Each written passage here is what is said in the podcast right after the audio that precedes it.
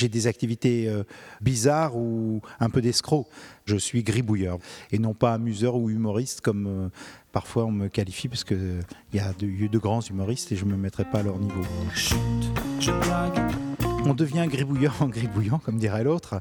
Mon premier métier, c'était coursier. Puis après, je me suis aperçu qu'il fallait que je gagne enfin ma vie. Euh, j'ai passé un concours pour être prof. Et sur l'estrade, ça me chatouillait partout parce que l'estrade, c'était un peu comme une scène pour moi. C'est grâce aux enfants que je me suis mis à écrire des, bêtises sur la bande dessinée, sur Tintin. Et c'est tout en étant prof que j'ai commencé la radio. C'était à Annecy, à l'époque des radios dites libres. Là, je me suis dit, c'est ça que je veux faire dans la vie, c'est faire le crétin à la radio. Mon milieu familial n'était pas forcément propice à cette fantaisie, parce que je suis né dans une famille euh, très catholique, hyper réac, euh, voire d'extrême droite. C'est en réaction. Au début, j'étais émerveillé, parce que je ne rêvais que Play Boss, les Camelots du Roi, l'Action française, tout ça euh, me faisait fantasmer. Et puis ensuite, les, écailles vous tombent des yeux, parce que vous vous rendez compte du grotesque de cet univers. En un sens, ça m'a servi, parce que j'ai vu des choses tellement extraordinaires dans le pathétique et dans le ridicule que j'en ai fait mon miel après. Pour toi, je ferai le ménage bien soubrette à quatre pattes, en agitant mon gros plumeau comme un ecclésiastique possédé par le démon de Michaud. L'humour permet de prendre des distances, de reconsidérer les choses. Quand on voit des, gens en comportement grotesque, quand on voit que des idées euh, euh, totalement excessives dans le mauvais sens du terme ne mènent à rien, ça incite au sourire et à la réflexion. Je te donnerai ton bain quotidien moulé dans une soutane en éponge pour frotter ton corps et le purifier de tes pensées impures. J'ai toujours euh, fait le crétin. J'ai adoré le métier de prof, mais j'ai tout fait un petit peu. Et donc, quand j'ai commencé à faire de la radio, à l'époque des radios libres à Annecy, j'avais envie que ça ait plus d'ampleur. Non pas par appétit de pouvoir, parce que je, euh, faisais ça vraiment pour m'amuser. Tout en étant prof, j'ai commencé euh, à écrire sous un pseudo. C'était, je crois, Yannick l'enculeur de mouche, dans Harakiri. J'ai fait des articles pour Femmes Pratiques. J'ai écrit mon premier bouquin sur Tintin. J'ai découvert ce milieu très tard. J'avais 38 ballets à l'époque. Donc je suis arrivé très tard, moi, à la, télé et à la radio. Donc sans devenir une vedette, j'ai pu exister en faisant euh, euh, François François, ce personnage grotesque à perruque et à plateforme boots, en faisant le, le père Albert et le maréchal Ganache, déjà en fauteuil roulant, tout en travaillant pour une autre personne. Vous vous souvenez de votre premier Tintin? Mon premier Tintin, oui, je m'en souviens. Le secret de la licorne j'étais enfant, j'avais été très impressionné par la colère du capitaine Haddock. Ça m'avait beaucoup, beaucoup impressionné.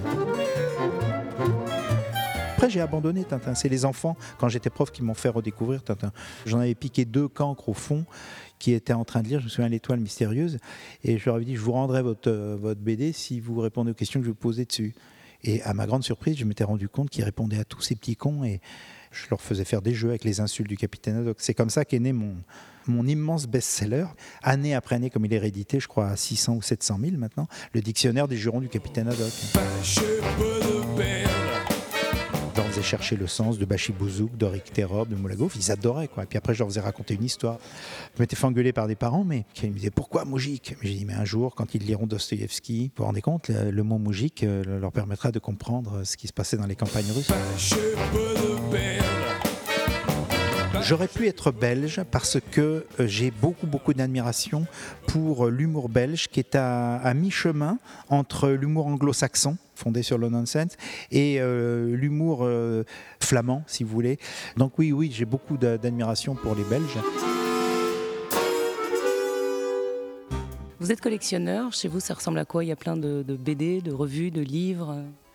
J'ai beaucoup de livres, bien, sûr, chez moi, mais je ne suis pas du tout collectionneur. La seule collection que je faisais et que j'ai tenté, c'était des Tintins en langue étrangère, en basque, dans, les langues bizarres, mais j'ai vite arrêté parce que c'est une course sans fin. Euh, il faut soit être très riche pour être collectionneur, soit monomaniaque. Alors, je ne suis pas trop monomaniaque et je ne suis pas encore assez riche, donc j'y renonce. Écrire pour d'autres, ça demande euh, d'être en alerte, de guetter euh, la connerie qui va être exploitable. Écrire pour Laurent Gérard, par exemple, ça implique de lire la presse, mais c'est pas si sorcier que ça, ou d'être sur Internet.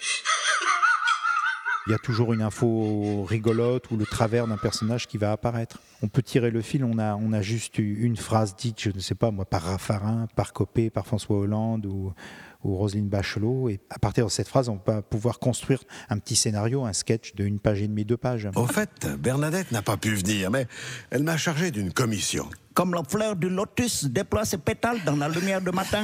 J'ouvre grand mes oreilles, Jaco. C'est un tour de main. Ça peut paraître euh, étonnant. Se dire, ah, euh, tous les jours écrire euh, six pages, euh, comment vous faites? Il y, a, il y a des mécanismes. C'est quand même pas euh, faire une opération. euh, Tu es très modeste. hein. Euh, Je suis pas modeste, je, suis- un peu prétentieux de temps en temps. C'est l'évidence, quoi. C'est souvent choquant de voir des abrutis parler pendant des heures. Euh, Il y a une disproportion quand même dans, la renommée que l'on fait à certaines personnes. Ouais. Ça, ça j'en suis persuadé. J'ai choisi de rire du tiers comme du quart, des jeux de hasard, des printemps qui passent. Quand on fait de l'humour, on n'a jamais l'impression d'aller trop loin, des fois. Euh, C'est la surenchère. Il n'y a pas un seul humoriste dont on parle aujourd'hui dont on ne dit pas qu'il est insolent, qu'il outrepasse les limites, qu'il s'attaque à tout, qu'il est sans tabou. C'est vrai qu'aujourd'hui, être sans tabou, c'est le must. Mais en général, on se rend compte que les mecs qui dénoncent le politiquement correct, c'est au nom d'idées qui sentent pas très bon. C'est comme cet adage qui dit tous les goûts sont dans la nature. Et tous les goûts sont dans la nature, ça va de l'ambroisie qui est délicieuse jusqu'au caca. Donc si des gens veulent bouffer de la merde, bah oui, allez-y, mais on a le droit d'être contre aussi. J'ai choisi de rire des baisers perdus. mes tabous, euh, ils vont être ordinaires. Comme disait Michel Onfray, c'est-à-dire, euh, parlant de la sexualité, que la sexualité soit libre, sauf quand les personnes ne sont pas consentantes. Un mort n'est pas consentant, donc je ne suis pas nécrophile. Un enfant n'est pas consentant, donc je ne suis pas pédophile. Un animal n'est pas consentant, donc je ne suis pas zoophile. Voilà, si, si j'ai des tabous, ce sont par exemple euh, ceux-ci. Non, mais sinon j'ai les tabous de tout citoyen à, à peu près conforme aux lois en usage.